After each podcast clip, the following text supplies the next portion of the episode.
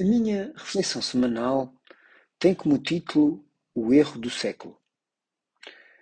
Um dos grandes mecanismos de convergência, ou seja, que vão no sentido de combater e comprimir as desigualdades, é o processo de difusão do conhecimento e de investimento na qualificação e na formação de pessoas. A tentativa e o oportunismo de secundarizar a importância do setor da educação na nossa construção coletiva pode ser invisível no presente, mas será recordado como o erro do século se mantivermos a degradação da escola pública e dos seus profissionais. Fazer os governantes entenderem que a proteção do tesouro do país não está em mais nenhum local para além da escola pública é um desafio enorme, mas nunca pode ser um inconseguimento, pois é esse o motor da luta dos professores. A greve dos professores, como direito constitucionalmente previsto, foi a única maneira encontrada para acordar o país e sensibilizar a sociedade civil e os decisores políticos para a justeza das suas reivindicações.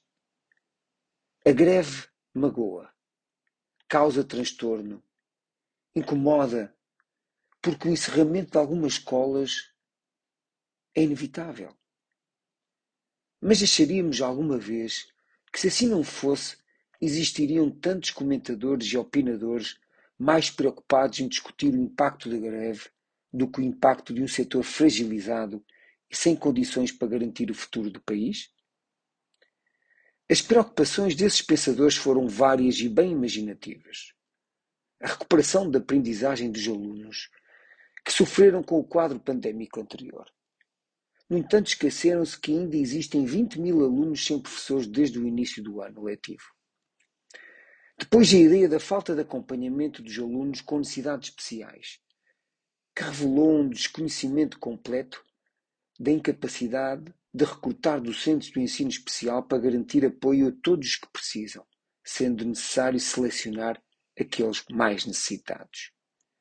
Mais tarde direcionaram a sua atenção para a remuneração do professor, onde ainda muitos tiveram a coragem despelante de referir em direto na televisão que os professores eram os privilegiados. Quando as várias reportagens jornalísticas evidenciaram bem a dureza e a precariedade de uma profissão, que já foi nobre, mas agora só é mesmo rica de espírito e com 16 anos de espera. Se a estratégia é voltar a perder os professores e não lutar por uma ideia de escola pública que envolva todos e valorize os seus profissionais, então quem perderá será Portugal. A todos os ouvintes, o resto de uma boa semana.